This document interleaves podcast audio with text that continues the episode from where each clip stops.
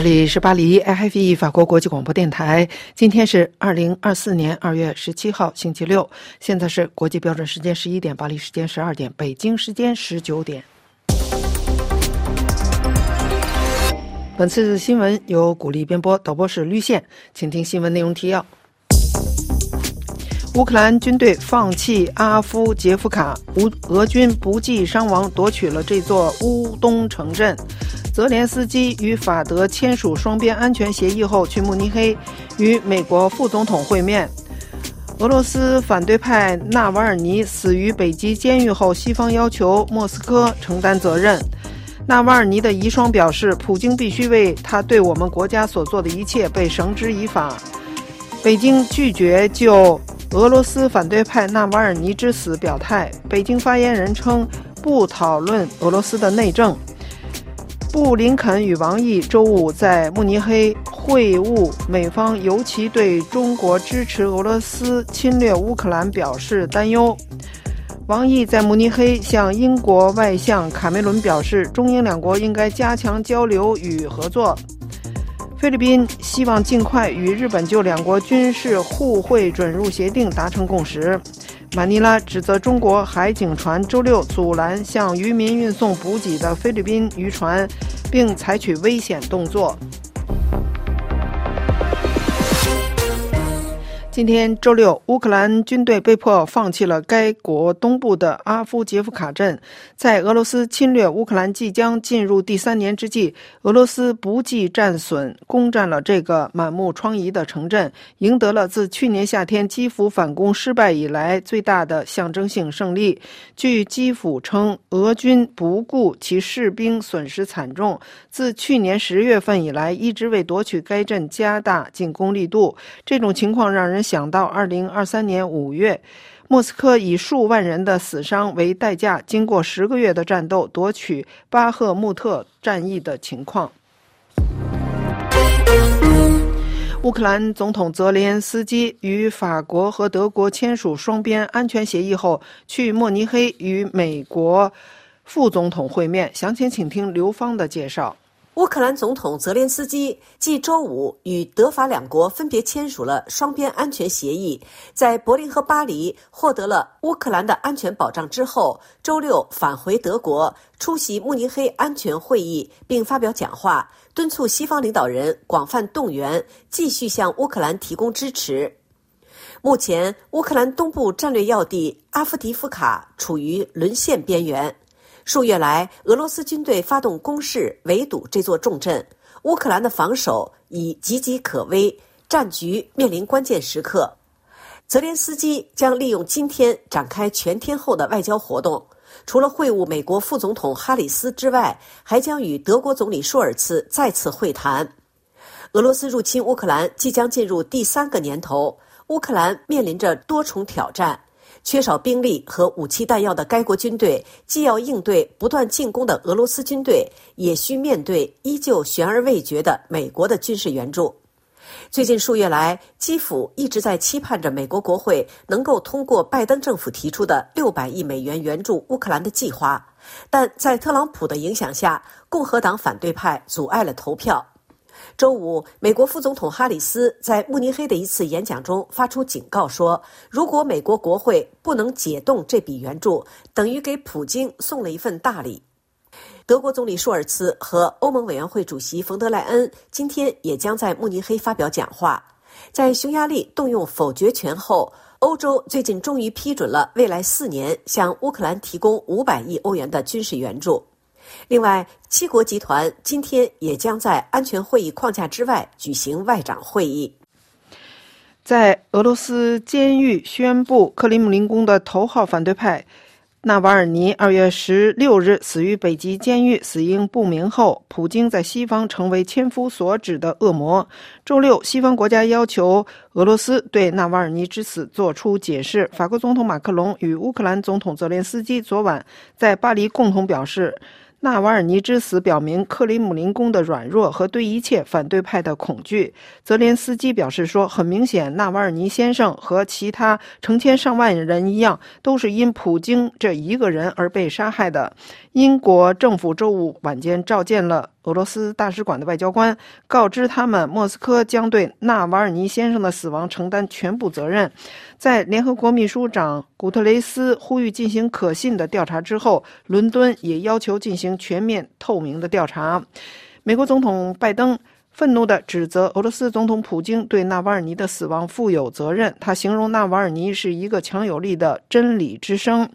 欧盟也指俄罗斯政权应该对纳瓦尔尼之死负有责任。澳大利亚总理阿尔巴尼斯周六表示：“我们认为普京和俄罗斯政权应对此负责。”克里姆林宫周五表示：“西方的说法是绝对不可接受的指控。”而普京在得知消息后保持沉默。据俄罗斯官方通讯社塔斯社的报道，俄罗斯外交部发言人指出，还没有进行法医检验，但西方国家已经得出了结论。从欧洲到美国，周五晚间。有数以百计的人们聚集在一些城市，向这位普京的政治对手致敬。在华沙，示威者大多是年轻人，其中多数非常悲痛。他们高呼“普京是凶手”和“永远不忘记、永远不原谅”的口号。在柏林，数百名示威者在俄罗斯大使馆外高喊“普京是凶手，普京去海牙”。在华盛顿莫斯科常驻代表处建筑前也聚集着示威者，其中29岁的。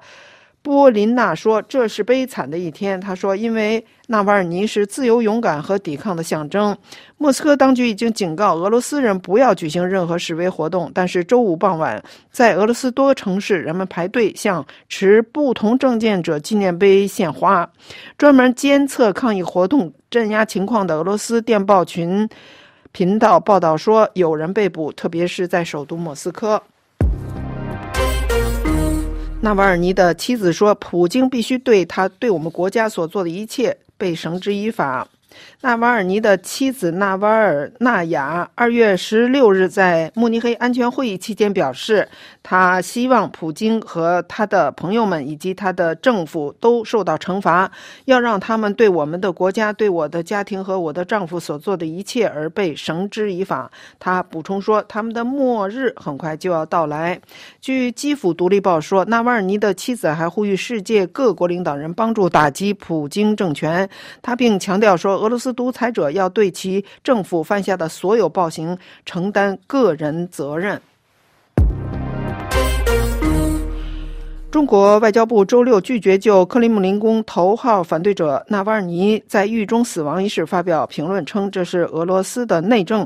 中国外交部发言人在回答法新社记者提问时说：“这是俄罗斯的内政，我不会对此发表评论。”法新社报道说，北京和。莫斯科是坚定的盟友，即使在俄罗斯入侵邻国乌克兰后，西方国家背弃了俄罗斯，中俄双方的关系更得到了加强，而且双方都重视两国领导人之间的私人关系。中国国家主席习近平将普京称为他的好朋友。美国国务卿布林肯与中国外长王毅周五在慕尼黑安全会议期间举行了会晤。据称，布林肯尤其对中国支持俄罗斯侵略乌克兰表示了担忧。请听安德烈的介绍。布王会是去年旧金山拜习会确定稳定双边关系框架下的一部分。两人曾在去年十二月互通电话，而王毅与美国国家安全顾问沙利文此前已多次会晤，最后一次会晤是元月底在泰国曼谷。美方的出发点是负责任的管控美中关系，以防止发生意外，而中方每次会面重点都在要求美方尊重意中原则。美国国务院发言人米勒在一份声明中表示，双方就一系列双边、地区和全球问题进行了坦诚和建设性的讨论，这是双方保持开放的沟通渠道和负责任的管理竞争努力的一部分。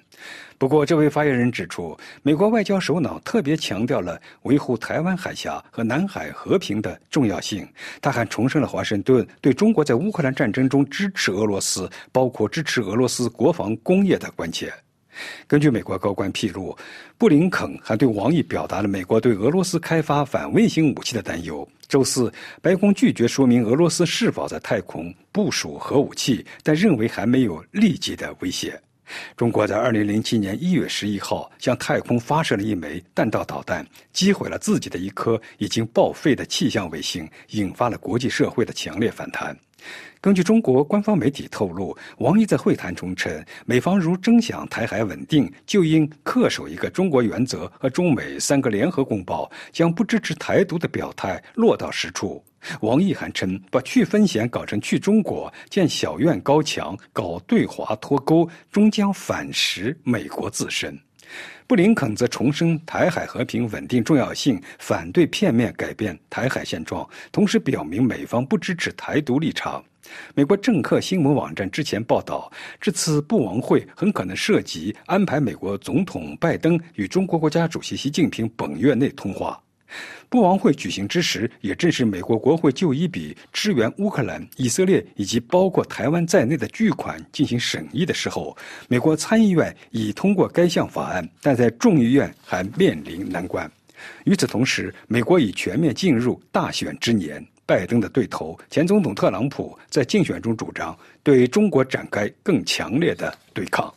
据法新社引述中国官媒周六的报道，中国外长王毅在慕尼黑安全会议期间对英国外相。卡梅伦说：“中英两国应该加强交流与合作。最近几个月，北京和伦敦因为一些关于侵犯人权和从事间谍活动的指控而发生冲突。中国外交部上个月宣布以间谍罪判处一名英国男子入狱。此前，北京还曾抗议英国支持香港的民主运动。”据新华社报道。周五，王毅对卡梅伦说：“两国应加强战略沟通，在促进安全、维护和平方面发挥作用。”他还说：“世界面临各种挑战，包括冷战思维抬头、保守主义抬头和经济复苏乏力。”他称：“面对这些挑战，中英两国必须加强交流与合作，使双边关系回到健康稳定发展的。”轨道上来。周六，王毅将在慕尼黑会议上发表演讲。慕尼黑会议每年都会聚集来自许多国家的高级外交官和军事官员，尤其被视为是跨大西洋关系的晴雨表。菲律宾外长计划在今年中期或下半年再与日本的外相防长举行二加二磋商，希望就方便日本自卫队与非军联合演习的准入协议。尽快达成共识，请听安东尼的介绍。菲律宾外交部长计划在今年中期或者下半年和日本的外长、防长磋商，希望就方便日本自卫队和菲律宾军队联合演习的互惠准入协定，尽快的达成共识。菲律宾外交部长马纳罗二月十六号透露，计划在今年中期或者下半年在马尼拉举行和日本的外长、防长磋商，也就是二加二。日本重视和在南海问题上与中国对峙的菲律宾展开合作，这将是二零二二年四月在东京的第一次会议以来再次举行日菲二加二磋商。菲律宾外长说，二加二磋商的日期还没有具体确定，但是正在计划当中。他提到，这次磋商可以让有关安全保障、防卫、政治和经济领域的首脑间合作协议具体化，非常的有意义。关于方便日本自卫队和菲律宾军队实施联合演习的互惠准入协定，马纳罗表示，希望尽快能够达成共识。菲律宾指责中国海警船周六在菲律宾群岛沿岸多次阻拦一艘向渔民运送补给的菲律宾船只，并作出危险动作。法新社二月十七日发自南中国海的报道说，这些事件发生在本周四和周五，地点靠近中国控制的斯卡伯勒环礁，中国称为黄岩岛。法新社记者和几家当地媒体的记者登上菲律宾的达图坦布洛特号渔船，进行了为期三天的往返采访。期间，看到一艘中国海军。舰艇和一艘中国海警船与其他的中国船只尾随一艘隶属于菲律宾渔业和水产资源局的船只。该船正在为菲律宾渔民运送食物和燃料，使他们能够有更多时间在海上作业。法新社说，菲律宾渔船达图坦布洛特号与中国海警船多次进行无线电通话，双方都指责对方侵犯了自己的领海。中国海警船四次。截断了菲律宾船只的航道，暂短的挡在了他的面前。IFE 法国国际广播电台本台本次新闻节目现在播送完了。这里是巴黎 IFE 法国国际广播电台。接下来，请听安东尼的要闻解说。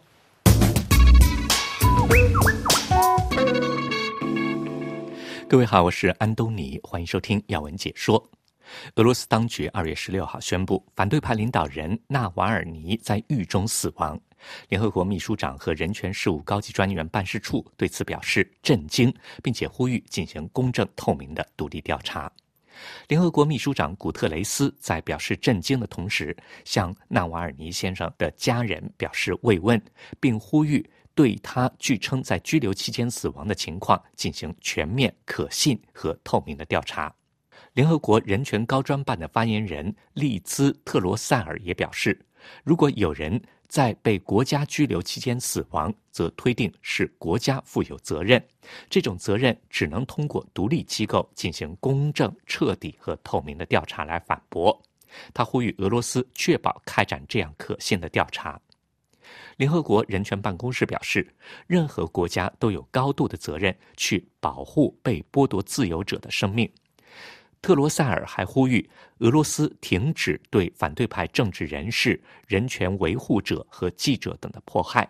他说，在俄罗斯，所有因合法行使他权利，包括和平集会和言论自由权，而被关押或被判处各种徒刑的人，都应该立即被释放，并且撤销对他们的所有指控。他强调，和所有国家一样，俄罗斯当局有义务根据国际法保护。被剥夺自由者的生命，同时必须紧急进行全面独立的调查，包括全面的尸检。纳瓦尔尼二零二一年被捕，他因为多项判罚而服刑，其中包括去年八月最新的极端主义指控。特罗塞尔说：“联合国人权高专办一再对纳瓦尔尼受到的指控及其对他的多次拘禁表示严重关切，这种拘禁似乎是任意的。”这位发言人表示，去年八月，联合国人权事务高级专员蒂尔克强调，最新判决的十九年徒刑让人们不得不质疑俄罗斯的司法部门受到骚扰，法院系统被出于政治目的而工具化。蒂尔克同时呼吁释放纳瓦尔尼。去年十二月，在纳瓦尔尼下落不明、生死未卜十多天之后，联合国。俄罗斯人权状况特别报告员卡扎罗娃发出警告，对纳瓦尔尼遭到的强迫失踪表示担忧。据报道，纳瓦尔尼于十二月底被转移到他去世的这所监狱。联合国酷刑问题特别报告员爱德华兹表示，包括他本人在内的几位联合国独立专家曾多次私下和公开的敦促俄罗斯政府结束对纳瓦尔尼的惩罚性关押条件。他说：“人权专家们呼吁对纳瓦尔尼遭受酷刑的可信指控进行调查，并告诉当局他非常需要接受医疗，特别是在他于2020年拒信中毒之后。”他说：“我们向克里姆林宫发出的呼吁被这样的公然忽视，对生命之无视到这种境地，这对纳瓦尔尼他的家人和支持者来说是一场悲剧。”对于法治、言论自由和人权来说，今天也是惨淡的一天。从二零零零年代初以来，纳瓦尔尼一直是一位积极的反腐败活动家，并且对俄罗斯总统普京进行直言不讳的批评。他领导抗议活动，并且赢得了大量支持。二零二零年，纳瓦尔尼因诺维乔克中毒受伤住院。诺维乔克是俄罗斯在冷战期间开发的一种神经毒剂。星期四，纳瓦尔尼还通过视频出庭。新闻报道还指出，纳瓦尔尼的发言人正在要求确认他的死亡，并且提供更多细节。联合国人权理事会任命的第一位俄罗斯人权独立专家卡扎罗娃表示，这促使他要问一个简单的问题：下一个是谁？他呼吁释放俄罗斯所有政治犯。他说：“我今天不停地问自己，如果俄罗斯当局继续拖延，不给予所有在俄罗斯被任意拘禁的人的自主和自由，那么下一个人会是谁呢？这些人只是因为他们认真的持有信仰，和平反对乌克兰战争，或者因为他们不赞成政府政策，并且表达了自己的担忧而拘禁。所有这些人，所有这些囚犯都必须被释放。”这样才不会有其他令人震惊的消息。另一名政治犯和人权维护者在俄罗斯被发现死亡。好了，各位，以上听到的是今天的要闻解说，感谢收听。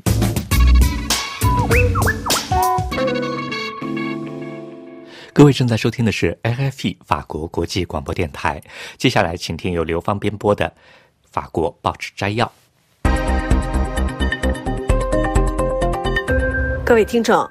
俄罗斯反对派领袖纳瓦尔尼周五在俄罗斯靠近北极圈的一处监狱去世的消息引发极大反响，以及乌克兰总统泽连斯基前来欧洲寻求更多军事援助的话题，是周末受到法国媒体关注的两大新闻。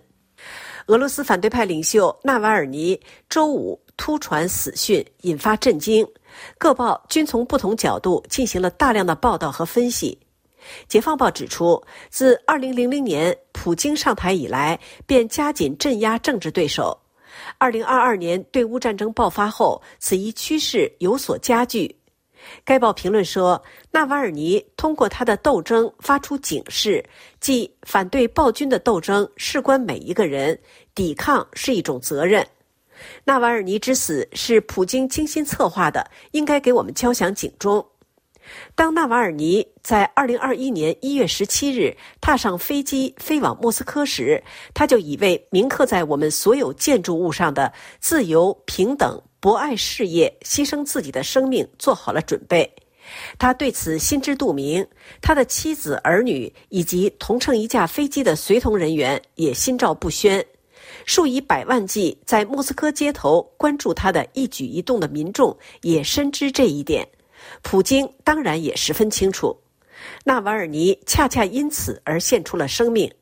他返回俄罗斯之后，克里姆林宫便迅速地将这名过于危险的敌人与外界隔离开来，将他关押在条件日益恶劣的监禁场所，直至去年十二月再次将他转移到北极圈以北的亚马洛涅涅茨监狱，先后二十七次遭到单独监禁，最后一次是在本周三。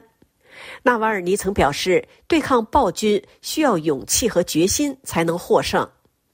十字架报和回声报着重报道了俄罗斯社会对纳瓦尔尼之死做出的不同反响。首先，反对派在第一时间并不相信此一消息的真实性，其团队更表示并未接获有关纳瓦尔尼之死的信息。对纳瓦尔尼的死讯感到震惊的反对派希望相关信息是传言。普京本人很快便获悉了其政治对手的死讯，但这并未阻止他在数分钟后对乌拉尔进行正式访问时满面笑容、轻松自在。官方对纳瓦尔尼死亡的消息表现出普遍的冷漠。俄罗斯著名反对派领袖在狱中去世，在全球引发了愤怒情绪。回声报指出，许多人对这位民主捍卫者的逝世表示遗憾。也有人揭露此一非自然死亡事件是克里姆林宫所为。法国总统马克龙表达了愤怒和愤慨，德国总理舒尔茨则在表达异常悲伤的同时指出，纳瓦尔尼为他的勇气付出了生命的代价。欧盟委员会主席冯德莱恩和副主席博雷利更将矛头直指普京。美国国务卿布林肯则指出，俄罗斯应对导致纳瓦尔尼死亡的原因负责。面对西方的谴责之声，克里姆林宫表达了强烈的不满。普京的发言人表示，西方对莫斯科的指责和批评绝对无法接受。另外，乌克兰总统开启了对欧洲的访问。周五晚间，法国总统马克龙在爱丽舍宫与泽连斯基举行会晤，两国签署加强双边安全伙伴关系的协议，并确立法国对乌克兰的长期支持。这是俄乌战争爆发以来，乌克兰总统第三次到访巴黎。十字架报指出，周五晚间签署的双边安全协议，将是对法国与其他七国集团成员2023年7月在维尔纽斯北约峰会期间所做承诺的落实。在乌克兰近期内不能加入北约的情况下，仍可继续得到相关国家的支持。英国率先在一月中旬与乌克兰签署了此类协议。除七国集团成员外，波兰等其他二十五个国家也承诺与基辅缔结此类伙伴关系。此前，乌克兰总统在柏林与德国总统签署了一项被称作历史性的安全协议，这是一项总额达十一亿欧元的军事援助协议。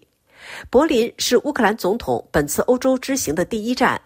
泽连斯基此行的主要目的是要求欧洲国家增加对乌克兰的援助。《费加罗报》指出，在乌克兰前线局势严重恶化之际，泽连斯基此行至关重要。乌克兰东部城镇阿夫迪夫卡目前是与俄军交战的中心，在遭遇了数月的袭击后，面临沦陷危险。与欧洲国家达成安全协议，应可为基辅提供长期支持的保障，直至该国有朝一日可能加入北约。以上是本台今天的法国报纸摘要节目，由刘芳选播，感谢收听。法国国际广播电台，接下来请听由福林编播的《印太纵览》。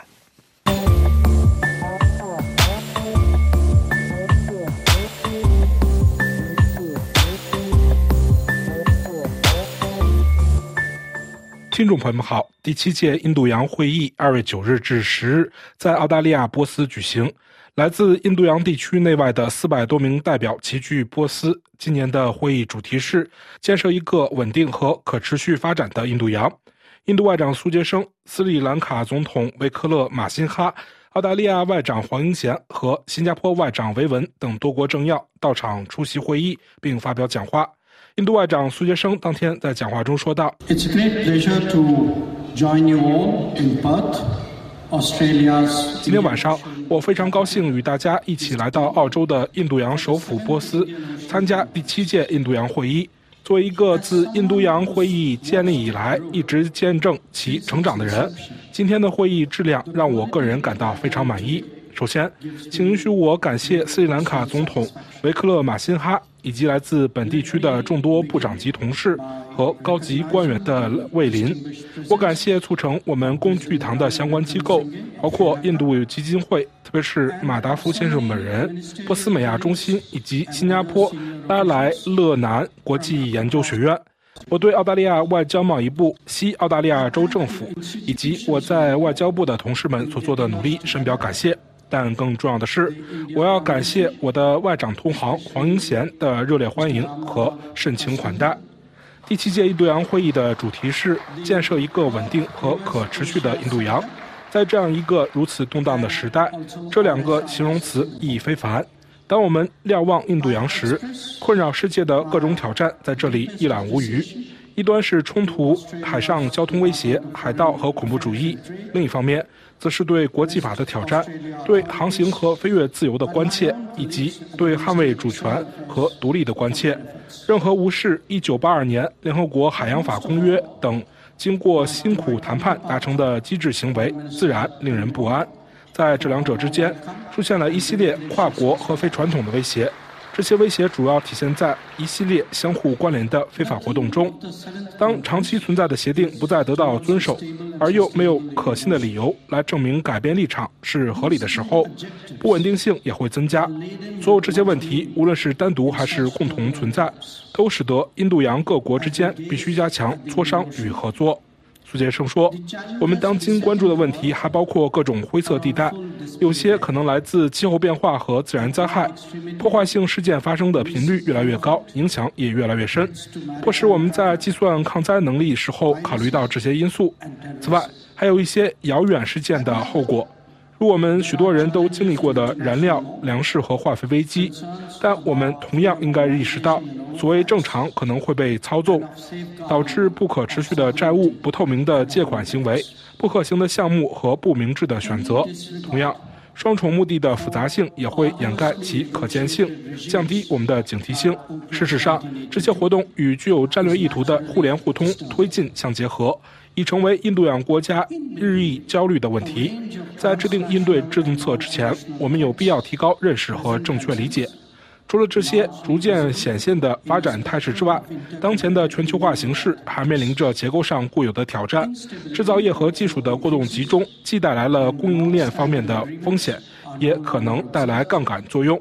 世界在新冠大流行期间的经历给了我们深刻的教训。如果我们忽视这些教训，后果不堪设想。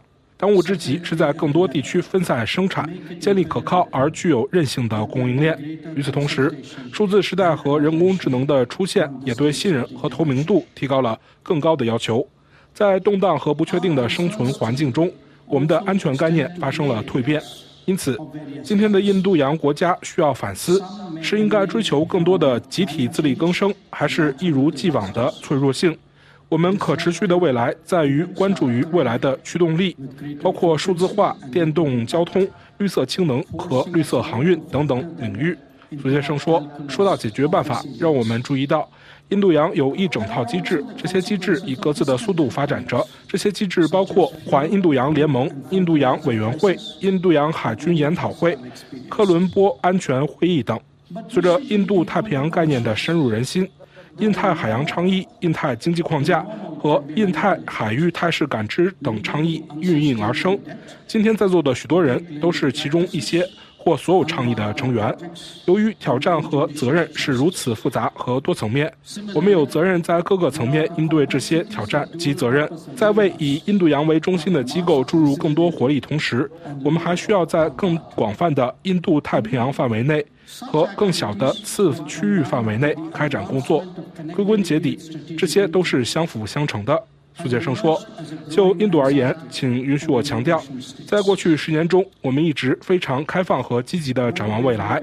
因此，自2014年以来，印度加入或发起了36个不同领域的周边小集团，其中许多与印度洋的未来直接相关，其他一些则与领域相关。”有助于海洋空间及其海岸领土的福祉与安全。有些全球努力自然也适用于本地区。有些努力加强了我们与澳大利亚和太平洋岛国的双边伙伴关系。关于互联互通，在维文部长今天早些时候发言的基础上，请允许我强调整个印度洋地区横向陆基互联互通的必要性。这些对于补充和完善海上交通线至关重要。这就是为什么通往印度西部的印度中东欧洲经济走廊和通往印度东部的三边高速公路如此重要的原因。这两个项目合在一起，将成为连接太平洋和大西洋的名副其实的变革者。现在，请允许我谈谈对其他优先事项的一些想法。我们认为，环印度洋联盟促进了合作与可持续发展。它通过解决海上安全、海盗和环境可持续性问题。为加强地区安全作出贡献。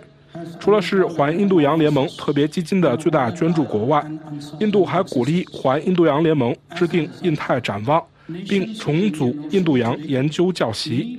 能力建设是这方面的一个优先事项。印度海军开展培训和演习，以打击非法、无管制和未申报的捕捞活动及海盗行为。在这方面，对索马里和也门的援助令人关注。作为2025至27年任期的该联盟副主席和即将上任的主席，我们的重点是加强印度洋区域组织的结构和体制，以充分发挥其潜力。苏杰生说：“我还提醒你们注意，印度在2019年提出的印太海洋倡议，这是一个开放的、非条约性的全球倡议，旨在管理、保护、维持和确保海洋领域的安全。”在印太海洋倡议中，澳大利亚在海洋生态方面的领导作用，英国在海洋安全方面的领导作用，以及法国和印度尼西亚在海洋资源支柱方面的共同领导作用，都帮助该倡议取得了开端。在过去一年里，意大利和新加坡一起领导了其科学与技术支柱。而德国则在能力建设和资源共享方面发挥了领导作用。美国与日本合作，现在共同领导贸易、互联互通和海上运输的支柱。印度领导减少灾害风险和管理支柱，并共同领导海上安全领域。这些都为该倡议的实现添砖加瓦。印太海洋倡议的进展反映了各国之间的联系在不断加强。这些国家都有一个共同的愿望，那就是通过基于项目的务实合作，来维持两大洋的可持续发展。展望未来，印太海洋倡议的目标是启动新的项目和计划，同时与环印度洋联盟建立更大的协同作用。苏杰生说：“我还要指出，环孟加拉湾多领域经济技术合作倡议的发展。”这是一个覆盖环孟加拉湾的重要地区论坛。对印度来说，这是我国所谓“睦邻优先”政策和东望政策展望与印度洋利益的交汇点。印度是孟加拉湾多部门技术经济合作倡议安全支柱的牵头国，该支柱涵盖反恐和跨国犯罪、灾害管理和能源安全。我们在新德里附近设立了环孟加拉湾多领域经济技术合作倡议气候和气象中心，目前正努力在班加罗附近设立一个该倡议的能源中心。我们一直在农业、灾害管理、太空、遥感、跨国犯罪、贸易和投资等领域组织各种活动。我们还提供研究和高等教育奖学金，同时推广共同计划，为本组织注入更多的资源与活力。必将使其在未来时代发挥更大的作用，苏杰生说。美日印澳四方安全对话集团的出现和巩固，则是本地区的一个显著发展，将其提升到峰会级别本身就是一个信息。如今，四方安全对话的工作涉及海上安全、安保、环境保护、互联互通、战略技术、供应性韧性、卫生、教育和网络安全等。印太经济框架和印太海洋态势感知。是四方安全对话机制审议产生的更大努力。如今，四方安全对话已成为全球性公益论坛，在全球公益方面尤为活跃。四方安全对话的深化不仅符合其成员国的利益，也符合从其活动中获益的广大地区的利益。请允许我强调，该机制支持东盟进程多年来煞费苦心，在世界的这一地区建立的更大框架。那些恶意暗示四方安全对话、质疑东盟中心地位的人，是在自欺欺人。我相信东盟会看穿这一点。苏杰生说：“在这里，我自然要谈谈印度与太平洋岛国不断发展的关系。在过去十年中，双方关系稳步发展。二零二三年五月，在巴新首都莫比斯港举行的印度太平洋岛国峰会。”提出了一些雄心勃勃的目标。印度承诺在斐济建设一所医院、一个海洋研究中心，并在巴新建设一个网络安全中心和太空应用中心。我们将与所有其他成员国一起参与教育、太阳能、海水淡化、透析设施、假肢、海上救护和中小企业发展。这与我们对全球南部的更大展望是一致的。苏杰生说：“最后，我想谈谈印度与澳大利亚的关系，不是因为我们碰巧在珀斯，而是因为这确实是一个越来越重要的关系。如今，我们已正式成为全面战略伙伴、四方安全对话成员国，并与法国和印尼共享三边。”关系，我们的双边架构还满足了外长、防长、贸易部长、电力部长、教育部长和技术部长定期会晤的需求。我们举行印澳外长、防长二加二会谈，开展马拉巴尔联合演习等许多活动，合作建立海上情报中心，并互派人员。澳大利亚的印度裔社区已显著扩大，而印澳经济合作与贸易协定则明显促进了两国的贸易。苏杰生补充说。在过去十年中，每一位澳洲总理都会见过印度总理，这与过去大相径庭。现任两国总理实际上已经会晤了七次。现在，我与黄英贤外长的对话已远远超过了我们双边关系，并展现了我们在处理世界事务时的许多相似之处。简而言之，我们之间的关系稳固、融洽且不断加深。就在两天前，印度发布了一份外交政策调查报告。将澳大利亚列为我们最可靠的三大合作伙伴之一。但是，对于在座的各位，我想强调的是，这些关系现在是，将来也会是促进地区和全球利益的力量。演讲最后，苏杰生总结道：“女士们、先生们，印度洋比其他任何地区都能见证印度的更大贡献、责任和利益。从坦桑尼亚扎给巴尔的印度理工学院新校区。”到太平洋的太阳能妈妈倡议，世界看到了一个更具同情心、更高效、更可靠的印度。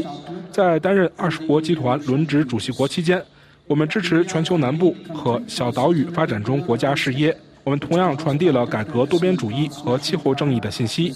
我们的印度洋地区可能异常多样和复杂，但其固有的统一性深深根植于我们的传统和文化之中。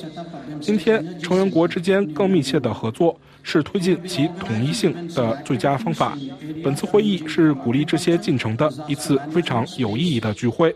最后，我再次对会议组织者和东道主澳大利亚表示最深切的感谢，是他们让我们今天聚在一起。感谢各位的聆听。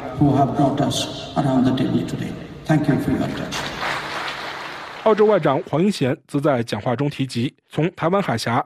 到与安达曼湾和孟加拉湾有着重要联系的马六甲海峡，本地区各潜在热点的紧张局势不断加剧。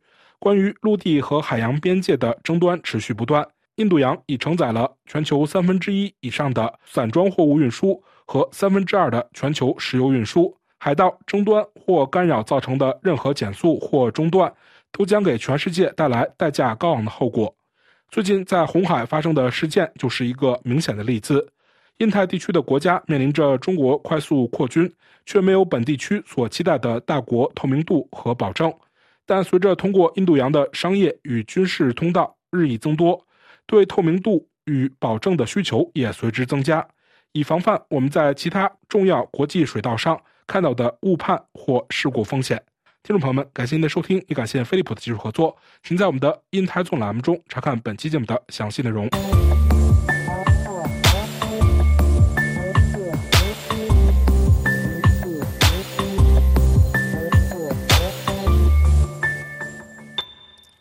接下来，请听由罗拉编播的《今日欧洲》特别节目。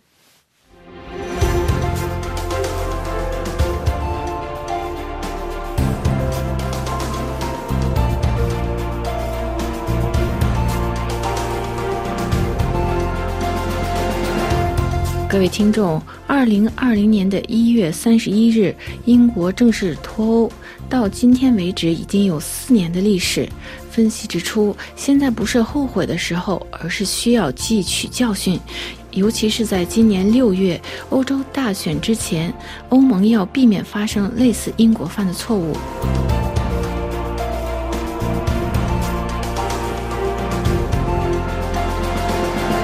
零二零年的一月三十一日，英国正式脱欧。没有人会要庆祝这个纪念日，就是英国从二零二零年的一月底正式退出欧洲。当时，欧盟委员会主席冯德莱恩在布鲁塞尔召开新闻发布会，表示欧英双方都已经完成了备受外界关注的贸易协议，达成共识。现在似乎英国和欧盟都不愿意谈及英国的脱欧。欧盟人不会，他们看到了一个不容易合作的伙伴离去，而且英国在全球的地位被削弱了。同样，英国人也不愿意纪念这个脱欧的日子。超过百分之六十的英国人现在已经意识到，他们在二零一六年公投中投票支持英国脱欧是错误的。但是当时有百分之五十一点九的英国人在公投中支持脱欧。在英国公投后，英国政府开始了一段长达四年脱欧的进程，其中包括首相卡梅伦、特丽莎梅相继离任，脱欧最终是在第三任首相约翰逊任内完成。让我们回到二零一五年，当时的英国首相是保守派的卡梅伦，他提出脱欧的公投，主要是出于要胜选以及压制独立党派竞争的考量，他要挽回民意的支持，并。非真想脱离欧洲，而在二零一六年六月二十四日，英国公投选择脱欧的当天，他也就宣布辞职。随后，特蕾莎梅与欧盟进行艰苦谈判后，约翰逊担任英国首相期间，加快与欧盟的脱欧谈判。英国和欧盟在渔业和公平竞争这两个问题上谈判艰难。随着新冠疫情的到来，一度英国和欧盟不得不暂停谈判。最终，英国在上述问题上做出让步，于二零二零年一月，英国完成脱欧的程序。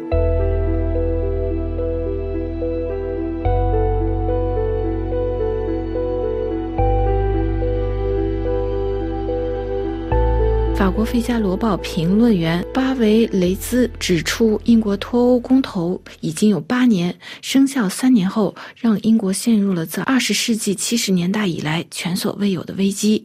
现任英国首相苏纳克表示，设想在二零二四年下半年举行大选，大选的竞选主题将不是英国脱欧，而是应对英国脱欧的后果，如经济增长放缓、公共服务水平下降、物价飞涨和人口贫困化。巴维内兹认为，英国脱欧并没有带来经济的复苏，而是导致英国人民完全失去了对自己命运的掌控。就是英国脱欧没有使其经济增长。目前的情况是，英国经济增长低于欧元区，而此前自上世世纪九十年代以来，英国经济增长一般高于欧元区。二零二三年和二零二四年，英国的经济活动仅增长了百分之零点五，就是自二零一六年以来，英国的经济活动减少了百分之五点五，贸易活动减少了百分之七。目前，英国经济通货膨胀率高达百分之七，而欧元区仅为百分之二点八。英国央行已经将利率提高了十四次，达到了百分之五点二五，欧元区为百分之四。英国的消费者购买力明显下降，房地产也在崩溃边缘，外国投资也在下降。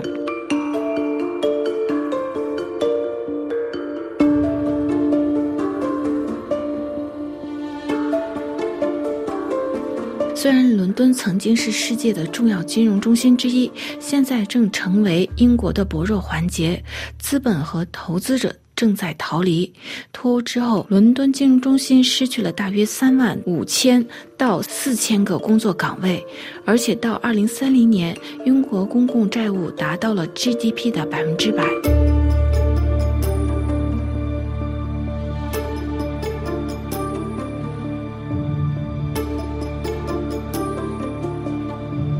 在移民问题上，英国同样面临考验。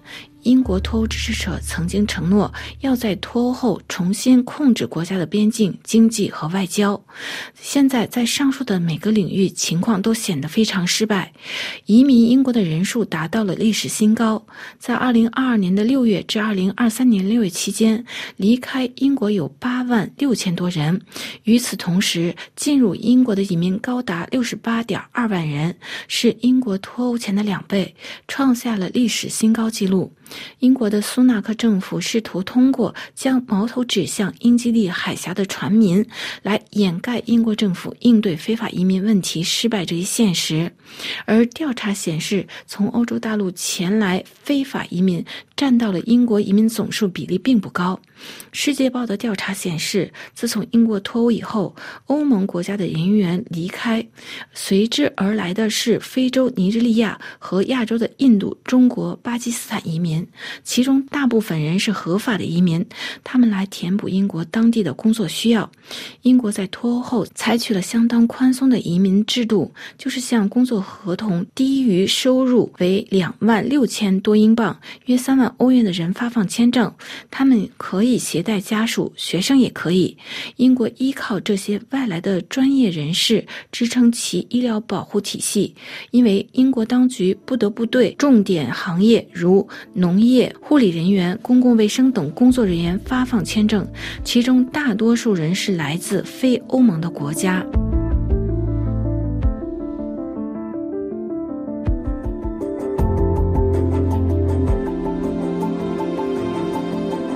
另外，英国国家的经济出现疲软，英国与欧盟的贸易因海关繁文缛节而放缓。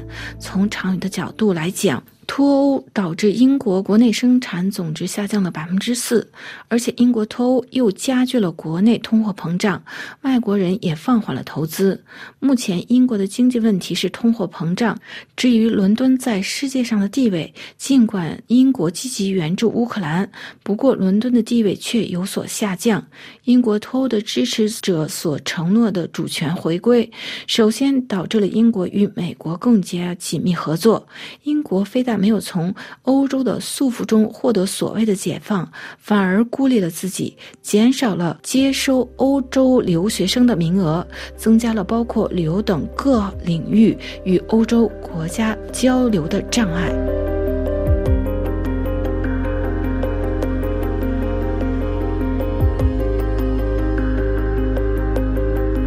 英国工党反对派不愿在今年大选前重新揭开英国脱欧造成对英国社会的伤害。苏纳克政府反对派希望在大选中获胜。目前，欧盟国家要脱离欧洲的要求不再是关注的中心，但匈牙利、意大利、法国、德国、西班牙等国的极右翼派以民族主义为政治主张，进行误导性保护主义的承诺。他们对欧洲政策的短视和谴责成成为其政治的主要攻击手段，并取得了效应。这也是英国脱欧引发后果的延伸。在法国右派共和党实际上正在向极右派的民族联盟的言论靠拢，这不仅让人们想起英国前首相卡梅伦承诺就英国脱欧举行公投，因为他担心自己的党内当选成员会投奔极右翼。《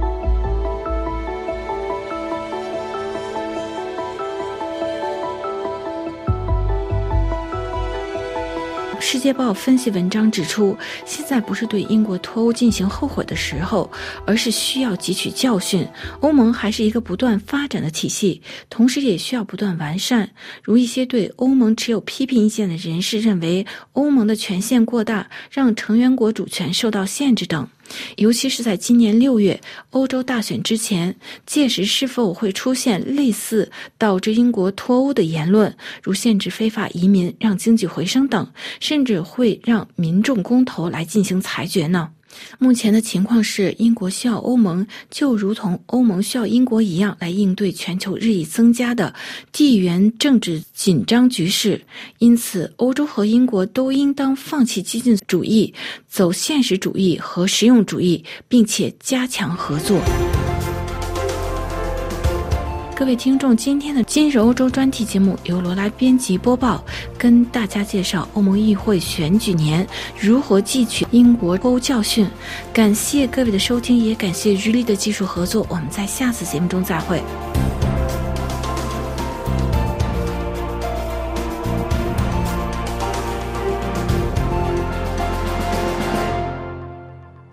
法国国际广播电台，接下来请听本台的法语教学课程《Mission Paris》第一课。Mission Paris，由欧洲联盟赞助，法国国际广播电台、德国之声 v o l s k y 广播电台联合制作。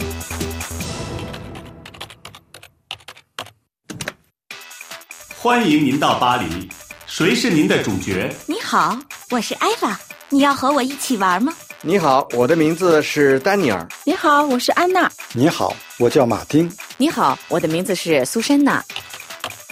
您选择了爱娃，巴黎使命，共和国将遭遇大灾难，您是唯一可以阻止灾难的人，请保守秘密，揭开谜底，和不适当的人讲话，您就没命了。第一步，找到信使。您想玩吗？您想玩吗？您想玩吗？你好，我准备好了。Pardon, vous auriez du jus d'orange Salut, ça va J'arrive Je voudrais un thé, un thé s'il vous plaît. 咖啡馆与火车站，艾娃，到露天座位上要一杯咖啡，注意盯着信使的到来。好。服务员，请您。但怎样才能在这儿要到一杯咖啡呢 Monsieur, bonjour, un café s'il vous plaît. 好，嗯，Monsieur。 Un pastis et une bière s'il vous plaît. Monsieur。 Et pour madame Bonjour, un café s'il vous plaît. Oui, madame. Vous êtes Eva 什么？呃，pardon Vous êtes Eva Je suis le messager. je 我听不懂。 Venez, Eva, venez. Et voilà le café. Deux euros, s'il vous plaît. 谢谢，呃，merci。 Eva, venez.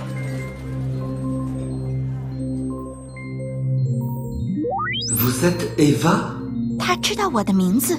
Je suis le messager. être 是动词，是我是信使。他是我们的人，快去，现在就去。 Je suis le messager。当然了， 我就去。咖啡多少钱？啊，糟了，他已经进了车站。等等，请等我一下。啊，信使！C'est quoi Une explosion 艾娃，快追上他，否则就晚了。好，Monsieur, ça va Bien, au secours Séché Laissez-moi passer, pardon, laissez-moi passer. Vous êtes médecin Hazanar Je suis pompier, madame. Ça va. Monsieur, je suis Eva. La gare. Euh, le code. Voilà. Le code. 一个密码。Allez à ranger 二。Euh, rangée 2. Écoutez. 1, 8, 5, 2. 什么？呃，pardon，Madame, madame, s'il vous plaît. 不，不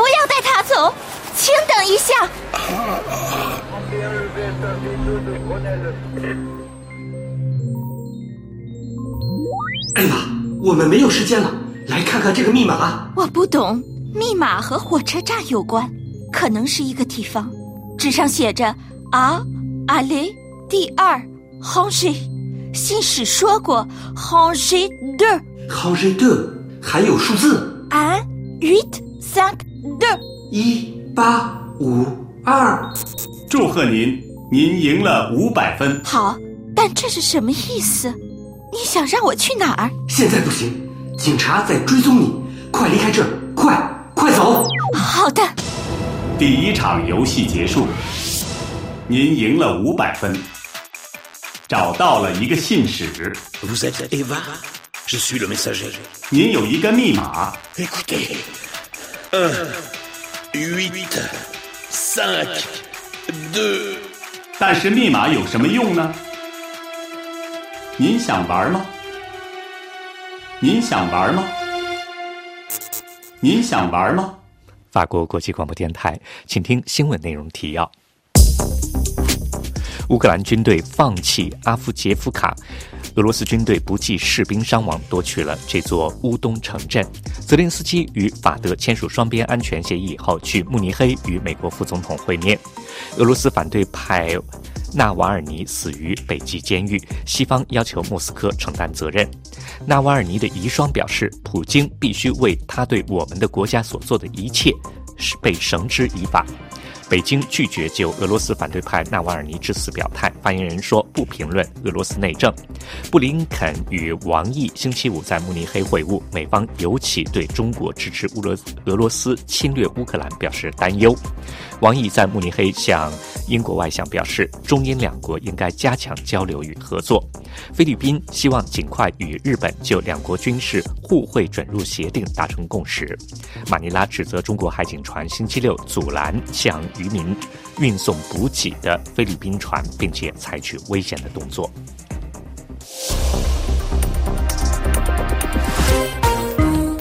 法国国际广播电台本台本次的华语节目播音即将结束，在节目的最后，请听由阿曲和阿许演唱的《Have to Go》。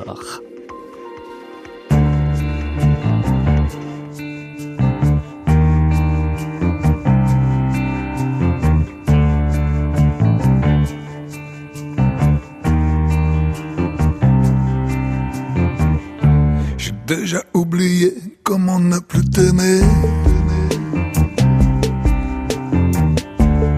Comment stopper la machine infernale? J'ai déjà oublié comment ne plus t'embrasser. Elle m'hypnotise ma déesse adorée. Chérie, chérie, laisse-moi te réchauffer avec les mots troublés de ton chenapan violent. Chérie, chérie, laisse-moi m'aventurer dans la beauté cachée de ma reine de cœur. J'ai déverrouillé le cadenas givré. En embuscade, j'ai guetté ton arrivée. De l'autre côté de ce pays éphémère, j'ai dérobé des baisers de lumière.